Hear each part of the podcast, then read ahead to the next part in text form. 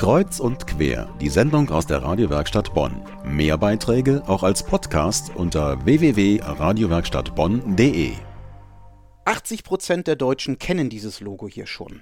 Ein Kreis mit schwarzem Rand, oben rechts strahlend blau, unten links blattgrün und unten drunter das Wort Fairtrade. Ist auf immer mehr Produkten im Supermarkt drauf, auf Wein, Rosen, T-Shirts, Schokolade, Kaffee, Orangensaft, all die schönen und leckeren Dinge, die von Rohstoffen aus tropischen Regionen stammen, die könnten so ein Label bekommen.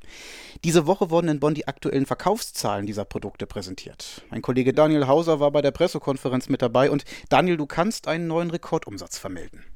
Ja, genau. Schon wieder wächst in Deutschland der Fairtrade-Markt. Ein Drittel mehr als im Jahr zuvor. Das heißt mittlerweile über 500 Millionen Euro Umsatz. Ein Bereich, wo diese Idee so richtig durchgeschlagen ist, das sind die Rosen. Mittlerweile kommt schon ein Fünftel aller verkauften Rosen in Deutschland aus einem Fairtrade-zertifizierten Betrieb. Beim Klassiker Kaffee ist das immer noch eine Nische mit gut 2% Marktanteil, aber nimmt nach wie vor zu. Und sensationelles Wachstum auch bei den Bananen, fast schon verdoppelt jetzt mit 3,5 Prozent Marktanteil. Vor allem natürlich auch deshalb, weil man die fairen Bananen mittlerweile sogar bei Discountern kaufen kann und dadurch viel mehr Menschen erreicht als vorher. Also Blumen, Bananen und Kaffee laufen ja super mit dem Fairtrade-Stempel. Was ist mit dem Klassiker? Was ist mit der Schokolade? Ich meine, gerade da hört man ja doch immer wieder Schauergeschichten von der Elfenbeinküste zum Beispiel, wo diese nicht Fairtrade-Produzenten auch Kakao kaufen, der mithilfe von Kinderarbeit angebaut und geerntet wird. Ja, genau, das ist ein echtes Manko und der Kakao der einzige Bereich, in dem es Rückgänge zu verzeichnen gibt. Laut dem Transfervorstandsmitglied Volkmar Lübcke heißt das aber nicht, dass weniger Fairtrade-Schokolade gegessen wurde, aber es gibt mittlerweile eben auch faire Schokolade, die bloß das Logo nicht mehr trägt und deshalb auch nicht in die Statistik reinkommt. Wir haben ja, äh, das ist einer unserer großen und eigentlich wichtigsten Siegelnutzer der Vergangenheit, die GEPA mit ihrer Schokolade, in großen Bereichen äh, das Siegel runtergenommen hat äh, von den Packungen. Ist eine äh, unternehmenspolitische Entscheidung. Ne? Also ich habe mich schon immer gefragt, wie lange es noch dauert, weil die von Anfang an immer gesagt haben, wir machen eine Markenpolitik. Das heißt, wir sind die GEPA, wir sind das Fairtrade-Unternehmen, äh, Fairtrade Company nennt sie sich. Bei uns ist alles fair und wir brauchen eigentlich keinen externen, der uns mit dem Siegel nochmal belegt, dass wir wirklich fair sind. Und um diesen Ausstieg der GEPA-Schokolade in der Bilanz wieder auszugleichen, arbeitet Fairtrade Deutschland jetzt daran, den Kakao auch in andere Produkte zu integrieren, bei Kosmetik zum Beispiel. Über 500 Millionen Euro sind im vergangenen Jahr in Deutschland ja umgesetzt worden mit den Produkten, die das Fairtrade-Logo tragen. So viel wie noch nie, sagtest du mir. Was heißt denn das jetzt für die Erzeuger in den entsprechenden Ländern, in Afrika und Südamerika zum Beispiel?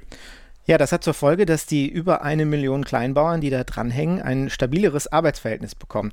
Am Ende sind das fast schon ähnliche Themen wie in unseren Industrieländern auch, also unbefristete Arbeitsverträge, ein gesunder Arbeitsplatz, Zugang zur Krankenversicherung, Unterstützung durch ein Kreditsystem, solche Dinge. Und mit den Prämien, die den Fairtrade-Bauern gezahlt werden, entstehen halt oft auch Strukturen, die dann der gesamten Bevölkerung helfen und nicht nur den Bauern vor Ort.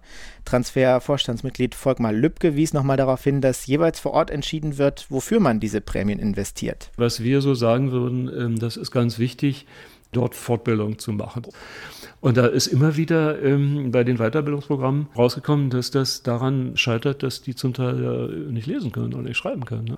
Und da hat dann äh, vor Ort man beschlossen, dass wir erstmal eine Alphabetisierungskampagne machen müssen, damit die Leute überhaupt in diesen Schulungen dann überhaupt die Materialien verstehen oder ähnliches. Ne? Also da ist eben dieser flexible Einsatz von Mitteln vor Ort, der ist eben unglaublich wichtig, weil die wissen, was sie an erster Stelle brauchen. Und auf Alphabetisierung wäre ich vielleicht von hier aus überhaupt nicht gekommen. Abschließend, wie bewertest du diese neue Rekordzahl von Fair Trade in Deutschland? In Teilen ja, vor allem wenn man sieht, dass die Erzeugerländer auch langsam in die Lage kommen, ihre Rohstoffe nicht nur nach Europa zu verschiffen, sondern sich den Fairtrade-Kaffee jetzt auch selber leisten können. Für die Konsumenten hier muss man aber sagen, so ein Fairtrade-Logo ist bei allen Mischprodukten noch kein alleinselig machendes Emblem. Wer es so richtig nachhaltig will, der muss dann eben doch nochmal genauer hinschauen, wo kommt der Rest der Rohstoffe her in meinem Eis oder meinem Schokokeks? Ist der Produzent durch und durch von diesem Fairness-Gedanken durchdrungen oder springt er da nur zu einem gewissen Teil auf ein funktionierendes Modell auf? Und je größer der Markt wird, desto größer wird natürlich auch die Verlockung für Großkonzerne, das Gewinnstreben über den fairen Gedanken zu stellen. Und da muss dann natürlich auch die Labelorganisation Transfer aufpassen, wie viel sie am Ende damit macht. Dank dir, mein Kollege Daniel Hauser über die neuesten Zahlen aus dem Hause Fairtrade Deutschland. Im vergangenen Jahr sind die Umsätze da nochmal um 33 Prozent hochgegangen. Die Pressekonferenz dazu war diese Woche hier bei uns in Bonn.